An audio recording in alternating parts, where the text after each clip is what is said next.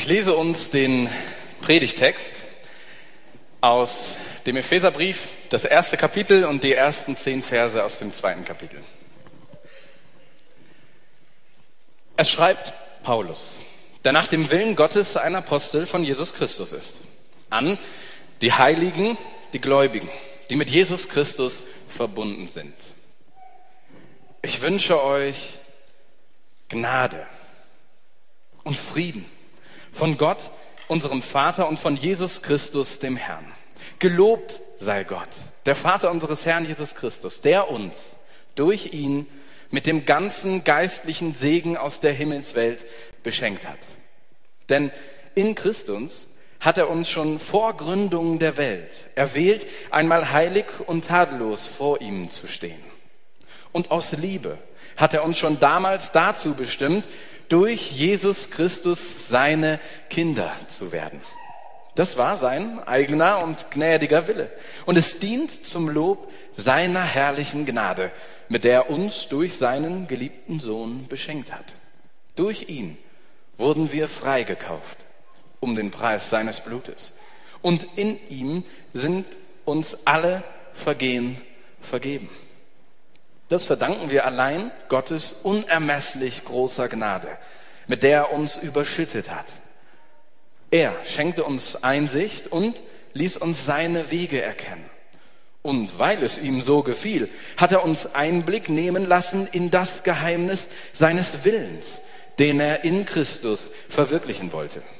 Er wollte dann, wenn die richtige Zeit dafür gekommen sein würde, seinen Plan ausführen, uns alles unter das Haupt von Christus bringen. Alles, was im Himmel und alles, was auf der Erde existiert, in ihm haben wir auch ein Erbe zugewiesen bekommen. Dazu hat er uns von Anfang an bestimmt. Ja, das war die Absicht von dem, der alles verwirklicht, was er vorhat. Er wollte, dass wir zum Lob seiner Herrlichkeit da sind. Wir, die schon vorher auf den Messias gehofft haben und nachdem ihr das Wort der Wahrheit, die Freudenbotschaft von eurer Rettung gehört habt und zum Glauben gekommen seid, wurdet auch ihr durch ihn mit dem versprochenen Heiligen Geist versiegelt. Dieser Geist ist die Anzahlung auf unser Erbe und die Garantie für die vollständige Erlösung seines Eigentums. Auch das dient zum Lob seiner Herrlichkeit. Das ist auch der Grund, warum ich nicht aufhöre, für euch zu danken, nachdem ich von eurem Glauben an Jesus, den Herrn, gehört habe und von eurer Liebe zu allen, die Gott geheiligt hat. Immer wieder denke ich in meinen Gebeten an euch. Und ich bete, dass der Gott unseres Herrn Jesus Christus, der Vater der Herrlichkeit, euch durch seinen Geist Weisheit gibt und euch zeigt, wie er selbst ist, dass ihr ihn erkennen könnt er gebe eurem Herzen erleuchtete Augen, damit ihr seht, zu welch großartiger Hoffnung er euch berufen hat. Und damit ihr wisst, wie reich das herrliche Erbe ist, das auf euch die Heiligen wartet. Damit ihr erkennt, wie überwältigend groß die Kraft ist, die in uns Gläubigen wirkt. Die Kraft, die, die nur zu messen ist an der gewaltigen Macht, die an dem Messias wirken ließ, als er ihn von den Toten auferweckte und ihn in den himmlischen Welten an seine rechte Seite setzte. Dort thront er jetzt, hoch über allen Gewalten, allen Mächten und Autoritäten, über allem, was Rang und Namen in dieser und auch in der zukünftigen Welt hat. Gott hat ihm alles zu Füßen gelegt und er hat ihn, der über alles herrscht, auch zum Kopf der Gemeinde gemacht. Die Gemeinde stellt seinen Körper dar und seine Fülle. Es ist die Fülle von dem, der das All und alles erfüllt. Auch euch hat er mit Christus lebendig gemacht, obwohl ihr durch eure Sünden und Verfehlungen tot wart. Daran habt ihr früher gelebt, abhängig vom Zeitgeist der Welt, jener Geistesmacht, die in den Menschen am Werk ist, die Gott nicht gehorchen. Zu ihnen haben wir früher auch gehört und wurden wie sie von unseren Begierden beherrscht. Wir lebten unsere Triebe und Ideen aus, denn das war unsere Natur. Deshalb waren wir alle anderen dem Zorn Gottes ausgeliefert. Aber Gott ist reich an Erbarmen und hat uns seine ganze große Liebe geschenkt und uns mit dem Messias lebendig gemacht. Ja, auch uns, die aufgrund ihrer Verfehlungen für ihn tot waren. Bedenkt, aus reiner Gnade seid ihr gerettet. Er hat uns mit Jesus Christus auferweckt und uns mit ihm einen Platz in der Himmelswelt gegeben, damit er auch in den kommenden Zeitaltern den unendlichen Reichtum seiner Gnade und Güte in Jesus Christus an uns deutlich machen kann. Denn durch die Gnade seid ihr gerettet worden aufgrund des Glaubens. Dazu habt ihr selbst nichts getan. Es ist Gottes Geschenk und nicht euer eigenes Werk, denn niemand soll sich etwas auf seinen guten Taten einbilden können. In Jesus Christus sind wir Gottes Meisterstück. Er hat uns geschaffen, dass wir tun, was wirklich gut ist. Gute Werke, die er für uns vorbereitet hat, dass wir damit unser Leben gestalten.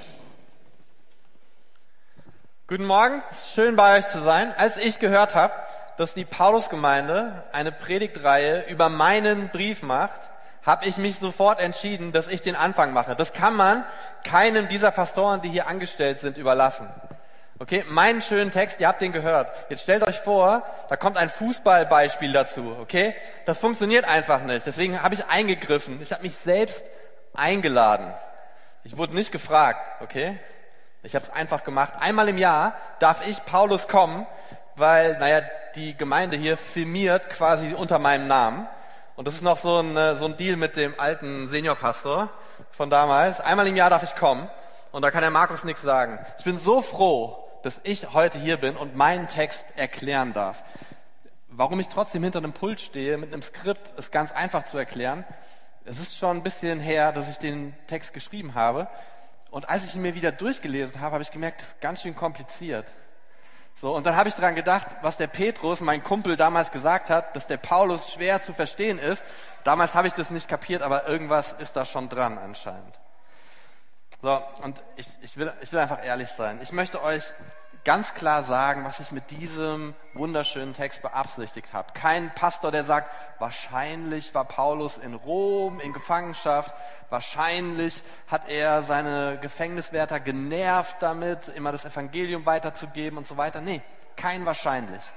Kein wahrscheinlich. Einfach nur das, was ich erlebt habe. Also, natürlich war ich in Rom. Und natürlich habe ich meine Gefängniswärter damit genervt, was ich von Gott empfangen habe, wie Gott mein Leben umgekrempelt hat. Und ich habe das jedem, der es hören wollte und jeder, der es nicht hören wollte, gesagt. Dieses Bild meiner lebendigen Hoffnung, einer konkreten, fleischgewordenen Hoffnung, einer Hoffnung in Person, einem Mann, der alles verändert hat in meinem Leben, Jesus. Ob sie das genervt hat, da kannst du Gift draufnehmen, es hat die genervt. Aber das Resultat meiner Offenheit und meiner Freude über den Glauben war nicht das, was ihr jeden Sonntag hier in eurer Welt bei den Lottozahlen erlebt. Ich verstehe das nicht, was ihr da macht. Millionen von euch schauen zu, wie die Zahlen gezogen oder bekannt gemacht werden. Und dann gibt's nur einen oder eine Handvoll oder manchmal auch keinen, der diese Zahlen hat. Und trotzdem gucken Millionen hin. Was für eine vergeudete Zeit. Nein, nein, bei mir und dem Evangelium hat das anders funktioniert. Ich habe es Tausenden gesagt, Tausenden und Hunderte haben diese Botschaft angenommen. Hunderte hatten auf einmal sechs richtige plus Zusatzzahl, Jackpot für jeden. Die mussten sich den Gewinn auch nicht teilen, sondern jeder hat von Gott 100 Prozent seiner Gnade bekommen. 100 Prozent. Und das geht nur im Glauben. Und das haben sogar die Römer verstanden, sogar die Soldaten. Ja, seid, ihr, seid ihr nicht jetzt schon froh, dass ich übernommen habe von eurem Pastor? Ja? Weil euer Pastor, der spielt kein Lotto. Ja? Der kann sowas gar nicht sagen. Der schaltet nämlich immer nach der Sportschau aus. Das ist auch sein Problem. Wenn ich ihn mal sehe, werde ich ihm das sagen. Also lange Rede, kurzer Sinn. Das ist mein Brief. Ich habe ihn geschrieben. Ich werde euch alle 33 Verse, die heute vorgelesen wurde, erklären. Okay? Und ihr habt ja diesen relevanten Teil meines Briefes schon gehört. Aber ich will mal ehrlich sein, so der ganze Brief ist ein Meisterwerk, ja. Er ist einfach klasse. Ja, also ich will mich nicht selbst loben, aber ich habe das Gefühl, ihr werdet es nicht tun. Deswegen, ich, ich sage das einfach mal, wie geschickt ich das gemacht habe, wie ich da angefangen habe und gesagt habe, boah, da hat Gott die Heiden und die Juden zusammengebracht und zur Einheit zusammengeführt. Dieses Wunder, das hat niemand kommen sehen. Das war eine Überraschung für alle und viele hat es überfordert. Ja, auch, auch so Leute wie Gott, also wie euch, hat Gott hinzugefügt. Halleluja, Leute wie euch. Manchmal muss ich mich noch kneifen, wenn ich, wenn ich, wenn ich mich so umschaue, ja. Aber dann schaue ich in euren riesigen, großen, begehbaren Gemeinde-Kühlschrank und ich sehe die Masse an Bratwürsten, die da vor sich hinschlummern und dann weiß ich, Gott hat es ernst gemeint. Er liebt die Schweinefresser. Auch ihr, auch sie dürfen mitmachen. Das ist unglaublich. Spürt ihr das noch? Dieses Unglaubliche. Aber kommen wir kurz zurück zur Gliederung meines Briefs. Wie gesagt, Meisterwerk, muss ich nicht lange drauf rumreiten. Die ersten drei Kapitel, da beweist uns Christus, wie unsere herrliche Erlösung mit seiner Kraft zusammenhängt und dadurch sichtbar wird. Was für ein unverdientes Geschenk, was für eine Vergebung. Und dann die letzten drei Kapitel, so als Gegengift äh, da habe ich das Ruder rumgerissen, damit niemand denkt, dass diese Errettung ein Freifahrtschein ist. Denn da schreibe ich davon, dass diese Kraft, die uns zugesprochen wird als Christen, ähm, dazu dienen soll, ein Leben, ein Glaubensleben ähm, mit Gott und unserem Verhalten an seiner neuen Glaubensdimension auszurichten. Also die beiden Seiten des Evangeliums, die Kraft unserer Errettung, wo Gott uns aus der Ohnmacht unseres Lebens befreit und die Kraft Gottes, ein neues Leben in Freiheit leben zu können. Einheit, Rettung, Leben. Aber wer will das nicht haben? Und hier am Anfang muss ich ein paar Sachen klarstellen. Das erste ist, diese unerwartete Einheit, diese unverdiente Rettung, dieses neue Leben, das war alles kein Zufall. Lange bevor du das erste Mal Fruchtwasser geschluckt hast oder in die Windel gemacht hast, sogar lange bevor Gott entschieden hat, wie diese Welt aussehen soll mit ihren Kontinenten, mit ihrer Erde und dem Himmel und dem Wasser, lange davon war das Gottes Plan. Du bist aus der Liebe Gottes heraus erdacht und erschaffen worden. So, erschaffen worden, erdacht worden. So, ihr Eltern, ihr versteht das. Das ist nicht so wie der Lehmklumpen, mit dem dein Sohn nach Hause kommt und es Vase nennt und dir zum Muttertag schenken will und du es benutzt, wenn Tante Erna kommt, weil die Raucherin ist und einen Aschenbecher braucht. Das ist nicht erdacht, das ist nicht erschaffen, das ist irgendwie entstanden. So bist du nicht. Du bist erdacht und mit Sinn und Verstand und mit Gottes Plan geschaffen worden voll absichtlich, unbedingt und, bedingungs un und bedingungslos gewollt. Und das ist, was passiert, wenn wir als Menschen von Gott zu seinen Kindern gemacht werden. Und Kinder ist so ein Wort, von dem ich weiß, zu meiner Zeit und zu eurer Zeit, das ist nicht für alle einfach, ein Kind zu sein. Egal wie liebevoll deine leiblichen Eltern waren oder sind, egal ob sie dich nerven oder ob du dich freust, dass du sie hast, egal ob du deine Eltern jemals kennengelernt hast oder nicht. Ja, selbst wenn du heute hier sitzt und einfach nur den Sinn deiner Existenz anzweifelst, dann darfst du wissen, du bist aus Liebe erschaffen von einem himmlischen Vater, um heilig und tadellos vor ihm zu stehen. Und das ist ein riesiges Geschenk und gleichzeitig ein ebenso hoher Anspruch. Und damit das so kommt, brauchst du Gottes Hilfe. Und die gibt er bereitwillig. Denn er kann es nicht mit ansehen, wie wir, seine Geschöpfe, leben, wie allein wir uns fühlen, wie angewidert wir teilweise von uns selbst sind, wie wenig wir von uns halten. Und er kann es auch nicht mit ansehen, wie groß wir uns machen, wie begeistert wir sind von uns selbst, wie viel wir von uns halten. Und wisst ihr, warum das so ist, auf der einen oder auf der anderen Seite? Weil wir keinen Maßstab haben. Aber Gott hat den. Wir Menschen, wir, wir kapieren einfach nicht, dass wir Geschöpfe sind und Geschöpfe bleiben. Für immer. Abhängige, unvollständige Menschenkinder. Egal, was unser Bankkonto sagt, egal, was das Schild auf unserem Schreibtisch sagt und welche Titel da draufstehen, egal, ob Millionen von Menschen zu uns aufschauen, wir bleiben immer nur die Geschöpfe unseres Vaters und wir sind immer auch ganz die Geschöpfe unseres Vaters. Und jetzt ist es einfach so, jetzt ist der Punkt gekommen, wo ich mich aufrege in der Predigt. Ich habe immer einen so einen Punkt. Und es ist immer dann, wenn ich das Gefühl habe, dass das, was ich in meinem schönen, wohlgewählten Griechisch geschrieben habe, einfach nicht gut ausgedrückt wird in den Bibeln, die ihr liest. Okay, ich lese euch mal vor, was wir heute in der Lesung hier alle zusammen gehört haben. Da steht, aus Liebe hat er uns schon damals dazu bestimmt, durch Jesus Christus seine Kinder zu werden. Seine Kinder steht da. Aber wenn ihr das hört, dann hört ihr nur die Hälfte. So, euer Pastor hätte das nicht bemerkt. Okay? Seid froh, dass ich hier bin. Sein Griechisch war noch nie gut. Der wäre einfach dankbar gewesen, dass das Wort Liebe und Kinder in einem Satz zusammenkommt. Und da wäre er so froh gewesen, dann hätte er nämlich gewusst, womit er fünf Minuten seiner Predigt füllen kann. Dann kann er über seine Kinder reden. Hätte damit alle Singles, ja, auf den Schlips getreten, würde danach nach Hause gehen und würde von seinen Kindern hören, dass nicht alle Details der Geschichte richtig waren ja, und hätte sich Ärger von allen Seiten eingehandelt. Und deswegen bin ich hier. Wir sparen uns das einfach, dieses ganze Durcheinander. Hätte er nämlich einfach statt Kinder Adoptierte gesagt, wären auch die Singles glücklich gewesen. Wenn ich heute hier nicht aufgetaucht wäre, und das meine ich tot ernst, wäre das ein stinknormaler Sonntag für euch geworden. Da habt ihr richtig Glück gehabt, denn ich hatte mit dem, was ich geschrieben habe, viel Tieferes im Sinn.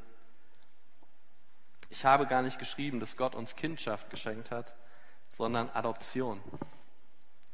Und vielleicht denkt ihr, Kind sein, Adoption, das klingt doch irgendwie gleich, aber das ist es nicht. Adoption ist das, was Gott mit seinem Volk Israel gemacht hat. Er hat sie aus all den anderen Völkern ausgewählt, sein Eigentum zu sein. Aus all seinen Geschöpfen, aus all seinen Menschenkindern ruft er sein Kind Israel. Mit allem drum und dran, mit den Rechten, mit den Pflichten, mit den Verheißungen, alles inklusive. So, und vielleicht könnt ihr jetzt auch verstehen, warum ich mich da so dran aufhänge. Und vielleicht könnt ihr es nachvollziehen. Jemand, der ein Kind adoptiert, der muss schon ein bisschen was von sich denken, oder? Der muss eigentlich eine relativ hohe Meinung von sich haben. Denn seien wir doch mal ehrlich. Wenn ich weiß, dass ich nichts kann, adoptiere ich vielleicht auch kein Kind. Was ich sage mit meiner Adoption ist, ich kann es besser als die natürlichen Eltern. Ich kann es besser als das Waisenhaus. Ich kann es besser als jedes Sozialprojekt und jede Wohngruppe, die es hier in Bremen gibt. Ich adoptiere ein Kind, weil es bei mir zu Hause die beste Umgebung hat, ein echtes, gesundes und glückliches Leben zu führen. So. Und das ist keine Kritik an denen von euch, die adoptieren oder Pflegekinder haben. Ganz im Gegenteil. Diesen Anspruch sollte man haben wenn man ein Kind adoptiert oder wie viele von euch ein Kind in Langzeitpflege aufnehmen. Daran ist gar nichts falsch. Ich habe gehört, dass es hier ganz viele Menschen in diesem Raum gibt, die das auf dem Herzen haben. Und ich darf euch sagen, Gott freut sich darüber, denn das ist genau sein Herz auch. Denn genau so denkt Gott über sich. So stellt euch die beste Familie vor, die ihr euch vorstellen könnt. Komplette Harmonie, jederzeit. Am Esstisch wird nicht gestritten. Ja? Alle Konflikte immer sofort beigelegt. Und Gott schaut sich das an, das Ziel von uns allen, okay? Aber Gott schaut sich das an und sagt, ist das eklig. So, rausholen. Dieses Kind braucht mehr als das. Dieses Kind braucht keine beste Familie. Dieses Kind braucht einen himmlischen Vater. Dieses Kind braucht mich, den perfekten Gott. Der Einzige, der sinnvolles Leben schenken kann. Das ist auch der Grund, warum nicht, nicht automatisch Kinder in christlichen Familien Christen werden. Das ist kein natürlicher Prozess, das ist ein Herausrufen, ein Vorherbestimmen, ein Entscheiden, ein Herausrufen zur Adoption. Wir sind eben keine Kinder von XX und XY, sondern Geschöpfe Gottes. Deswegen möchte Gott uns in seiner Nähe haben. Denn nur in seiner liebenvollen Nähe entsteht Heiligkeit in dir, in uns. Und selbst das ist immer noch viel, viel zu menschenzentriert. Und ich lade euch ein, nach Hause zu gehen und später nochmal diesen Text zu lesen. Ich höre das einfach zu viel von den Kanzeln eures Landes. Gott hat uns zu seinen Kindern gemacht, damit es uns gut geht. Ja und nein. Es geht um viel mehr. Meine und deine Errettung dient zum Lob seiner herrlichen Gnade. Über eure Errettung freut nicht ihr euch am meisten, sondern Gott. Er freut sich, dass er dadurch, dass ihr gerettet werdet, verherrlicht wird. Deine Rettung dient einem Ziel. Sein Ruhm soll sich vermehren, ausbreiten und bekannt werden. So ein Gott hat euch adoptiert. Und wisst ihr, was ihm wirklich, wirklich wichtig ist? Er selbst. Ja, ja, das, du hast das richtig gehört. Er selbst ist sich wichtig. Und wenn du Gott wärst, dann würdest du es genauso machen. Und ich sag dir, dass ich das sogar beweisen kann, dass es so ist, weil in deinem Leben, obwohl du weißt, dass du nicht Gott bist, nicht perfekt bist, nicht heilig bist, obwohl Dreck an deinem Stecken klebt, obwohl du ein unheiliges Leben lebst, verbringst du die Hälfte deines Tages damit darüber nachzudenken, wie wichtig du bist und wie du noch wichtiger für andere Menschen werden kannst. Und Gott, der perfekt ist, hat eine hohe Meinung von sich. So hoch, dass er dich adoptiert, weil nur er dir das geben kann, was du brauchst. Es geht darum, dass es dir gut geht. Und wir als Christen sollen Einblick bekommen in Gottes Tun, in seine Ziele und in seine Absichten. Und das passiert, wenn wir seine Kinder werden. Und ich, ich buchstabiere das mal ganz langsam für euch durch. Sein echter Sohn, Jesus, ist der Herr über alles, was existiert, inklusive Stechmücken und Nutella. Er ist größer und höher als alles, was es auf dieser Erde oder im Himmel gibt. Er ist das Haupt von allem, das Haupt. So in ein paar Wochen wird euer Pastor hier vorne nochmal auftauchen, dann darf er, dann darf er überhaupt reden, überhaupt Christus, Haupt, Mann und Frau. Und ich habe gehört, er freut sich schon richtig darauf. Doch kommen wir kurz zu Jesus zurück, zu ihm als Haupt. Jesus als CEO der Welt hat nicht nur alle Macht, alles Ansehen, alle Kraft in sich gebündelt, sondern er gibt sie auch an andere weiter. Aus der Position des Größten und des Mächtigsten heraus gibt er jedem, der an ihn glaubt, schon jetzt Anteil an seinem Erbe. Und damit wir das alle verstehen und damit wir es alle glauben können und damit es transparent ist für alle Zeit und alle Menschen, hat er mit seinem Blut unterschrieben und mit dem leeren Grabstempel abgezeichnet. Und wenn du ein adoptiertes Kind von Gott bist, dann gibt es nichts und niemanden auf dieser Welt, der dich aus der Hand Gottes reißen kann. Also, falls du hier sitzt und dich heute wunderst, was du denn eigentlich davon hast, dass du errettet wirst und Gott dafür geehrt wird, dann solltest du Folgendes wissen. Du hast schon einen Teil des Erbes ausgezahlt bekommen. In dir lebt jetzt die dritte Person der Dreieinigkeit, der Heilige Geist. Und bis zu dem Zeitpunkt, wo Jesus zurückkommt und alles heil macht und alles gesund macht und eine neue, erneuerte Schöpfung uns präsentieren wird, auf der wir mit erneuerten Körpern leben dürfen, bis dahin hält dich dieser Heilige Geist bei der Stange. Und ihr ahnt es schon, nicht nur ihr findet das gut, sondern Gott findet es gut, denn auch das dient dem Lob seiner Herrlichkeit. Gott ist dermaßen selbstverliebt, dass er dich mit reinnimmt in seine eigene Liebe. Und ich weiß, Selbstverliebtheit ist bei euch so ein Ausdruck von Egoismus und Überhöhung. Aber bei Gott ist es einfach nur angemessen. Er liebt seine Liebe und er liebt es, seine Liebe mit anderen Menschen zu teilen. Wie eine Poetin aus eurer eigenen Gemeinde mir gestern geschrieben hat, gibt es denn etwas Schöneres als ein Leben zusammen mit Jesus in der Gegenwart Gottes erfüllt von seiner Liebe? Nein, gibt es nicht.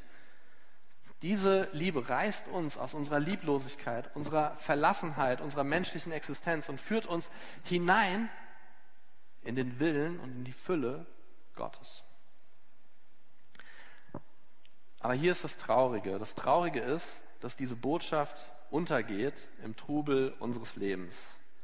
Sie bleibt nicht automatisch in unserem Fokus. Und das, das ging den Ephesern so, deswegen habe ich den Brief geschrieben. Und das geht euch so, weil sich die Menschen nicht ändern. Und ich habe ein sehr, sehr langes Gebet geschrieben. Einfach nur, um das aufzugreifen. So, versteht ihr das? Ihr braucht Gebet. Ihr braucht Gebet. Es sind einige hier unter uns, die sich einfach nur freuen, dass das hier bald zu Ende ist und sie um 12 Uhr auf der Couch ein Nickerchen machen können. Es gibt einige hier, die sich einfach nur darauf freuen, ihren Lieblingsverein heute anzufeuern und einfach nur darauf warten, dass das hier vorbei ist.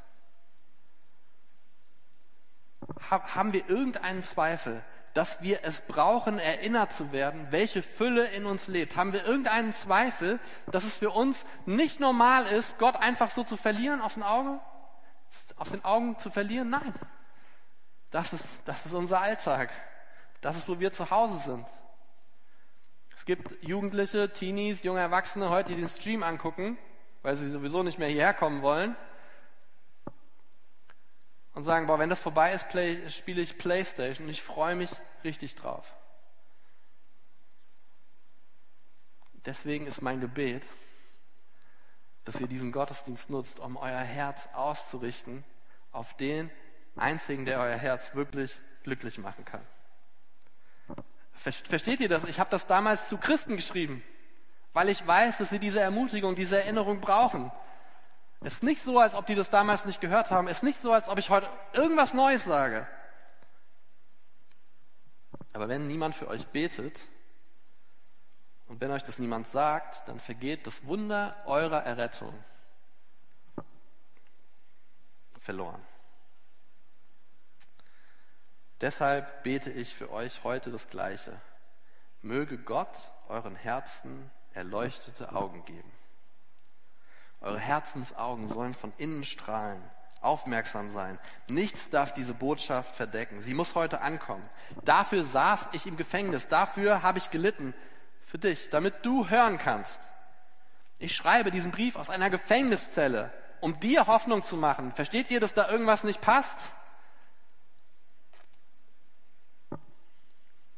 Ihr seid zu einer großen Hoffnung berufen. Ihr seid als Empfänger eines ewigen, herrlichen Erbes vorherbestimmt. Dazu seid ihr in Christus und durch euren Glauben in Christus erwählt worden. Und sprechen wir mal kurz von dieser Kraft, die in einem solchen Leben herrscht. Wisst ihr, welche Kraft das ist, die in euch am Wirken ist? Und auch das buchstabiere ich euch gerne. In euch wirkt das, was in Jesus gewirkt hat, als Jesus tot war und zum Leben zurückgerufen wurde. Ihr tragt in eurem Leben nichts anderes als die Auferstehungskraft Gottes mit euch rum. Und ein paar von uns müssen das heute hören. So, vielleicht warst du ein Opfer deiner eigenen Familie. Vielleicht warst du eine direkt Betroffene beim Mobbing auf dem Schulhof. Vielleicht bist du die Fußmatte deines Chefs im Büro. Aber als adoptierter Sohn als adoptierte Tochter des himmlischen Vaters wohnt in dir eine Kraft, die Auferstehung ermöglicht. Und zwar nicht nur Auferstehung am Ende aller Zeit mit einem neuen Körper, sondern Auferstehung mitten im Alltag, mitten im dunklen, tristen Alltag deines Lebens. Ein paar von uns dürfen heute einfach verstehen, dass wir keine Opfer mehr sind, wenn wir Kinder des Vaters sind, weil ein Opfer reicht, Jesus Christus. Und wenn wir uns auf sein Blut und auf seine Auferstehung stellen, dann stellen wir uns zu dem, der den Tod überwunden hat, weil der Tod nicht das letzte Wort hat.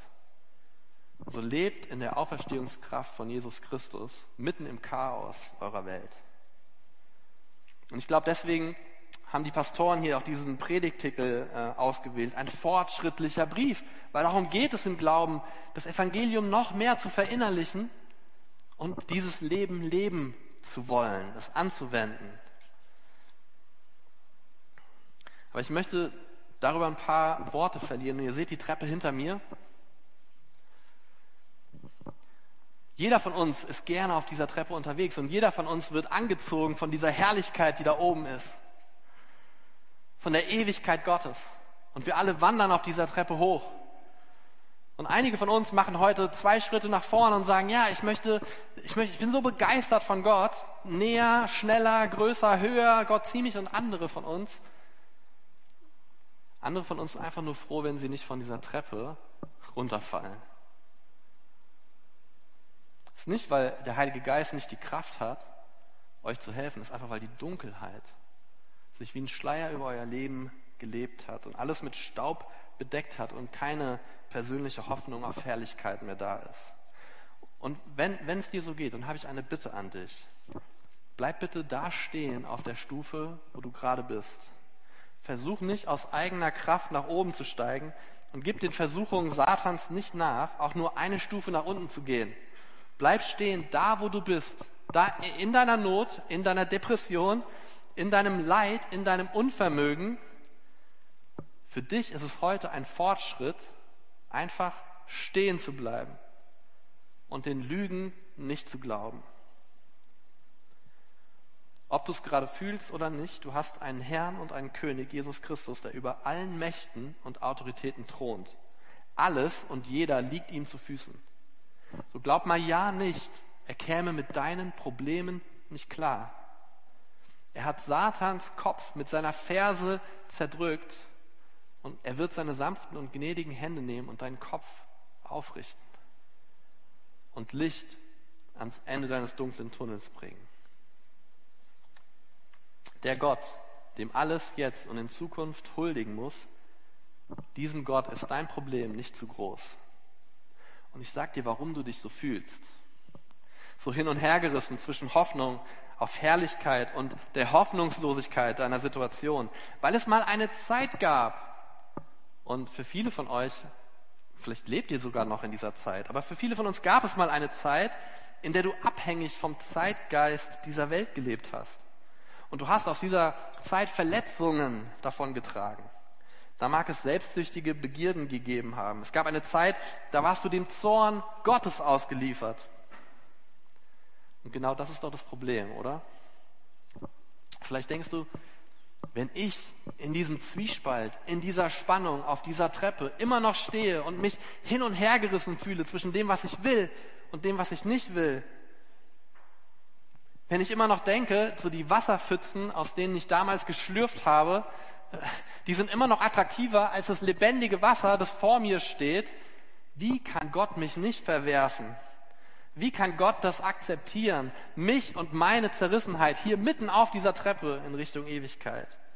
Und glaub mir, ich fühle dasselbe, weil ich ein Mensch bin wie du. Plus, ich habe noch mehr Zerrissenheit in meinem Leben, viel mehr, als du dir jemals vorstellen kannst. Keiner von euch keiner von euch hat Blut an seinen Händen.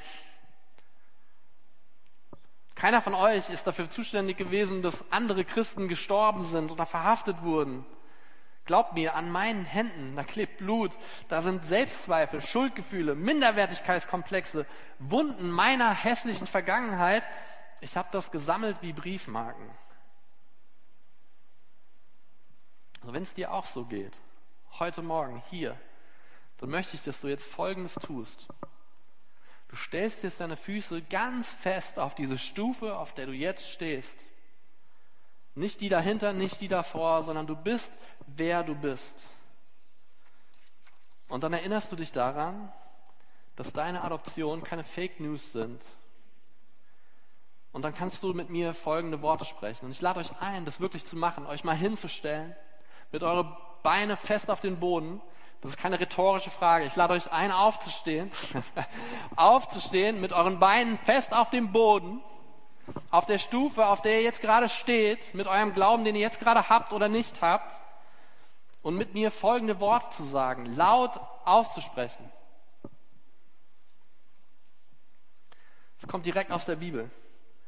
Auch mich hat er mit Christus lebendig gemacht obwohl ich durch meine Sünden und Verfehlungen tot war. Darin habe ich früher gelebt, abhängig vom Zeitgeist der Welt, jener Geistesmacht, die in den Menschen am Werk ist, die Gott nicht gehorchen. Zu ihnen habe ich früher auch gehört und wurde, wie wir alle, von meinen Begierden beherrscht. Ich lebte meine Triebe und Ideen aus, denn das war meine Natur. Deshalb war ich, wie alle anderen, dem Zorn Gottes ausgeliefert. Aber Gott ist reich an Erbarmen und hat mir und dir seine ganze große Liebe geschenkt und uns mit dem Messias lebendig gemacht. Ja, auch uns, die aufgrund ihrer Verfehlung für ihn tot waren. Aus reiner Gnade bin ich gerettet.